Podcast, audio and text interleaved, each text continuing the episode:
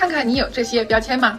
上有老，下有小，有贷款，是家庭的唯一或主要收入来源，打算给小孩准备大学学费。如果你满足这里面的任意一条，并且负有责任感，那么你就需要人寿保险来保障以上提到的各种财务责任。那么每个人需要购买多少人寿保险呢？今天给大家介绍两种常见的计算方式。第一种非常的简单粗暴，就是用工资收入直接乘以十。另外一种比较常见的计算方式叫 DIME，一起来看看每个字母分别代表什么。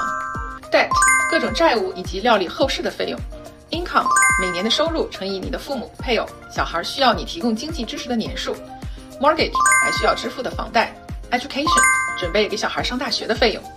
除了这几项之外呢，如果夫妻有一方是在家承担家务和照顾孩子，虽然可能没有工作收入，但我们也要考虑到这一方一旦过世，另一方就需要请人来完成这些任务。因此而产生的费用也需要计算到。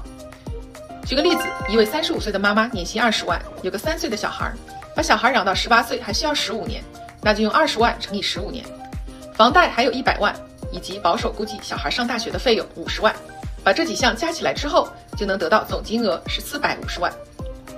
这样计算出来的保额，就是出于家庭保障角度需要购买人寿保险的金额，可以保证这个家庭的财务状况不会因为任何意外而受影响。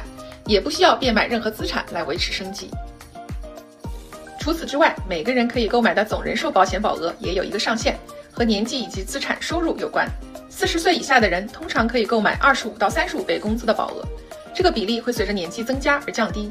在申请寿险的过程中，保险公司会综合考虑投保人的年纪、收入、资产以及已经持有的保单，来计算可以批准多少保额。